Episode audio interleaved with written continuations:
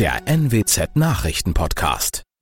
Guten Morgen zum Nachrichtenpodcast der NWZ. Mein Name ist Christian Osterloh. Moin.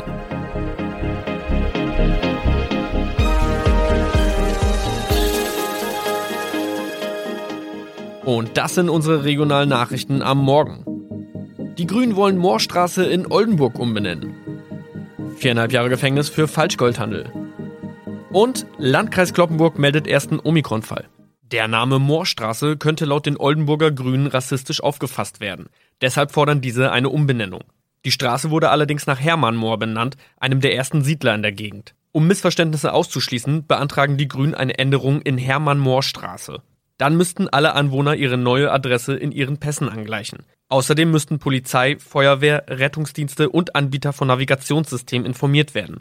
Die Stadtverwaltung schlug vor, ein Zusatzschild mit Informationen zur Person Hermann Mohr anzubringen. So könne man alle Irritationen beseitigen. Tobias G. musste wegen dem Verkauf von Falschgold am Mittwoch vor das Landgericht Oldenburg. Nachdem der Schortenser bereits im Mai zu einer Freiheitsstrafe von mehr als drei Jahren in Jever verurteilt wurde, betrieb er seinen Handel auf eBay Kleinanzeigen weiter. Das wog bei der Verhandlung schwer auf. Der 27-Jährige schrieb in die Inseratsüberschrift das Wort plated, was so viel bedeutet wie überzogene und nur vergoldete Ware. Da im weiteren Anzeigentext aber die Rede von einem Reinheitsgrad war und die abgebildeten Goldbarren eine Seriennummer trugen, handelt es sich hierbei um eine Täuschung. Tobias G. wurde zu viereinhalb Jahren Haft verurteilt. Ein weiterer Fall der neuen Omikron-Variante ist am Mittwoch im Nordwesten bekannt geworden. Der Kreis Kloppenburg bestätigt, dass eine Frau bei ihrer Rückreise aus Südafrika am Hamburger Flughafen positiv getestet wurde. Sie befindet sich weiterhin in Hamburg in Quarantäne. Da die Frau im Landkreis Kloppenburg lebt, sei auch das Gesundheitsamt Kloppenburg für diesen Fall zuständig. Zuvor gab es bereits bestätigte Omikron-Fälle in der Wesermarsch und im Kreis Leer. Das waren unsere Nachrichten aus der Region. Weitere aktuelle News aus dem Nordwesten finden Sie wie immer auf NWZ Online. Und Aktuelles aus Deutschland und der Welt hören Sie jetzt von unseren Kollegen aus Berlin. Vielen Dank und schönen guten Morgen. Ich bin Maja Däne und das sind heute unsere Themen aus Deutschland und der Welt. Ende der Evakuierungsmission in Afghanistan in Sicht. Die USA wollen ihre Truppen zum 31. August abziehen.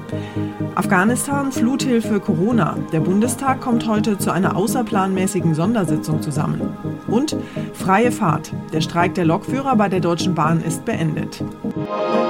Die Lage in Afghanistan wird jeden Tag dramatischer und die Zeit, um noch Menschen aus dem Land in Sicherheit zu bringen, wird immer knapper. US-Präsident Biden hat jetzt auch noch vor einer wachsenden Terrorgefahr am Flughafen in Kabul gewarnt. Es gibt die akute und wachsende Gefahr eines Anschlags. Das hat Biden gestern nach einer Videoschalte der G7 Staats- und Regierungschefs zur Lage in Afghanistan gesagt. Die USA halten deshalb vorerst an ihrem Plan fest, ihre Truppen bis zum 31. August aus Afghanistan abzuziehen. Je früher wir es abschließen, desto besser, sagt Biden.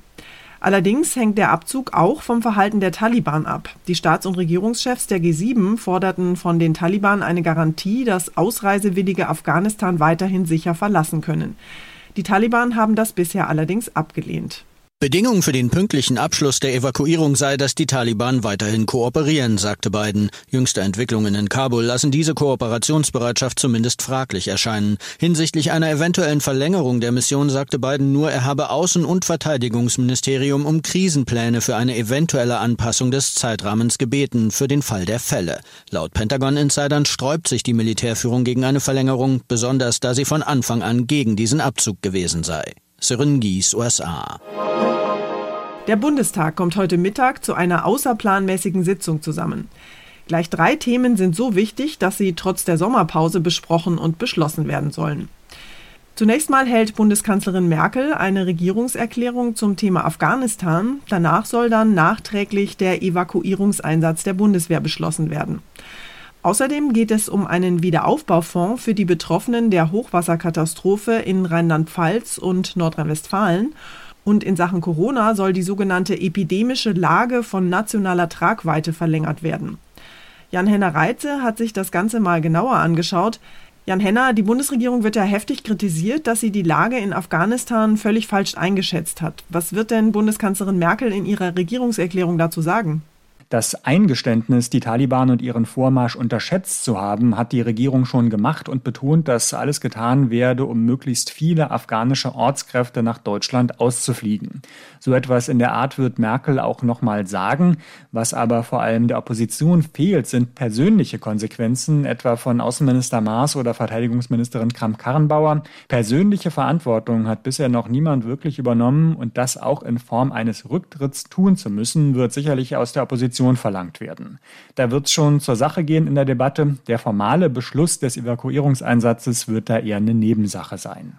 Das zweite Thema auf der Tagesordnung sind ja die Hilfen für die Menschen in den Flutgebieten in Nordrhein-Westfalen und in Rheinland-Pfalz.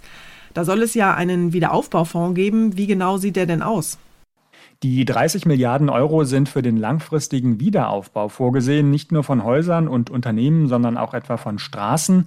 Der Bund schießt das Geld erstmal vor, die Länder tragen aber die Hälfte der Kosten, indem sie in den kommenden 30 Jahren weniger von den Einnahmen des Staates aus der Umsatzsteuer abbekommen.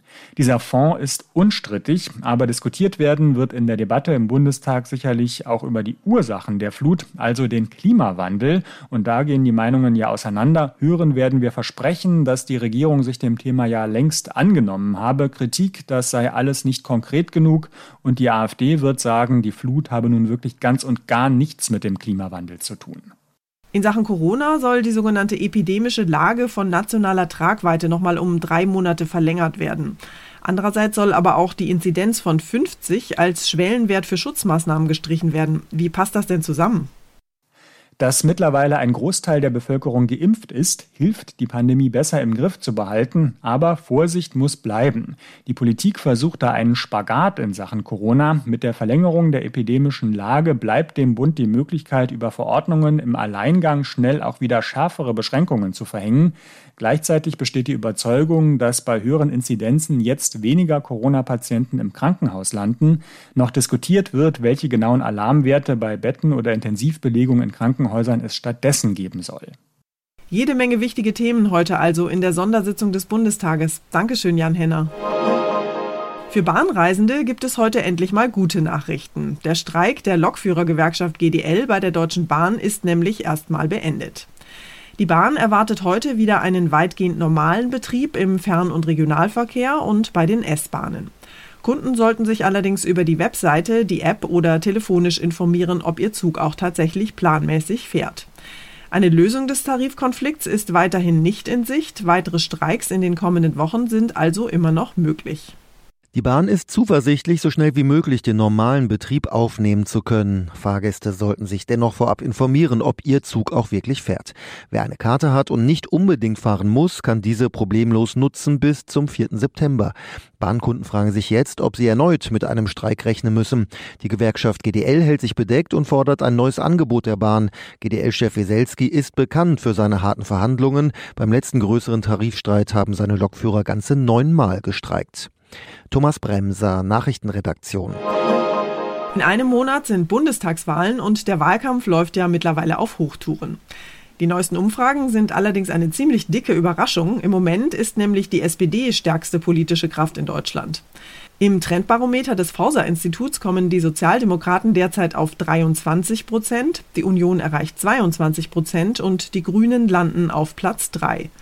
Damit erreicht die SPD erstmals seit fast 15 Jahren wieder einen höheren Wert als die Union. In den Parteizentralen von CDU und CSU dürfte blankes Entsetzen herrschen, Panik. Noch nie hat das Forsa-Institut so schlechte Werte gemessen für die Union. Klar sind Umfragen immer nur eine Momentaufnahme und die Meinungsforscher lagen gerade in den letzten Jahren auch immer wieder ordentlich daneben, aber diese aktuelle Umfrage hat es wirklich in sich. Sie bestätigt einen Trend, der schon seit Wochen anhält. Die Union mit Spitzenmann Armin Laschet ist in Not. Und auch die Grünen mit Kanzlerkandidaten Kandidatin Baerbock kommen nicht richtig voran. 18 Prozent, Platz 3 aktuell. Uli Reitinger, Nachrichtenredaktion. Unser Tipp des Tages heute für Gegner und Befürworter von Lastenfahrrädern. Sie haben die Dinger ja sicher schon mal gesehen. Lastenräder sehen aus wie eine Mischung aus Fahrrad und Schubkarre. Damit können sperrige Kisten und Pakete, Einkäufe, Kinder und auch Hunde bequem transportiert werden. Vor allem in Großstädten sind die Lastenräder für viele eine umweltfreundliche Alternative zum Auto. Die Grünen haben deshalb jetzt vorgeschlagen, solche Lastenräder finanziell zu fördern. Das stößt allerdings nicht nur auf Zustimmung. In den sozialen Medien reden sich Fans und Gegner der Lastenräder seit Tagen die Köpfe heiß. Und mein Kollege Thomas Bremser hat sich das Ganze mal näher angeschaut. Thomas, wie genau stellen sich die Grünen denn eine Förderung von Lastenrädern vor?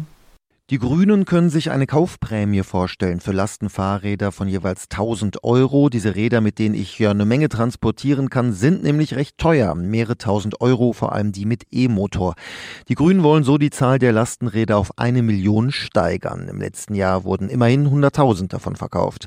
Die Idee, wer ein Lastenrad kauft, verzichtet aus Auto, fährt also klimafreundlicher.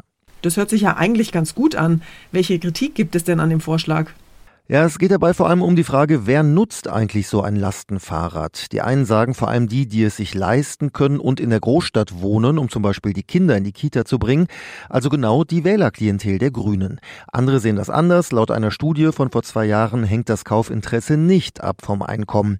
Es fahren zum Beispiel auch Handwerker oder Schornsteinfeger so zur Arbeit, vor allem in Großstädten. Eine andere Kritik, allein das Lastenrad hilft uns nicht bei der Verkehrswende. Und Lastenräder sind jetzt auch nicht so beliebt bei allen. Radfahrern Radfahrer fühlen sich gestört, weil äh, die Räder natürlich sehr breit sind und viel Platz wegnehmen auf kleinen Radwegen. Und zum Schluss geht es hier bei uns heute um die steile Karriere von Mickey Mouse in Deutschland. Vor 70 Jahren gab es nämlich das allererste Heft mit Mickey, seinem Freund Goofy und dem Rest der Bande aus Entenhausen am Kiosk zu kaufen. Für viele Eltern waren die bunten Comics damals zwar Schundhefte, aber die Kids haben sie geliebt. Weil Mickey Mouse und Co. ja aber eigentlich Englisch sprechen, mussten sie erstmal Deutsch lernen. Echts, Seufz, Quietsch, Freu, Uff. Gar nicht so einfach, dieses Comic-Heftchen Hochdeutsch. In den ersten Jahren waren die Abenteuer von Mickey Mouse noch eher zahme Märchen. In den 60er und 70er Jahren wurde Mickey dann aber zum Actionhelden. In der Tomatenmagnet muss Mickey zum Beispiel einen hochexplosiven Sprengstoff aus Tomaten entschärfen und irgendwann wird er sogar von fliegenden Robotern ins All entführt. Zum Jubiläum ist übrigens gerade ein Sonderheft erschienen. Na, wenn das kein Grund zum Feiern ist. Das war's von mir für heute. Ich bin Maja Däne und wünsche Ihnen einen guten Start in den Tag. Tschüss und bis morgen.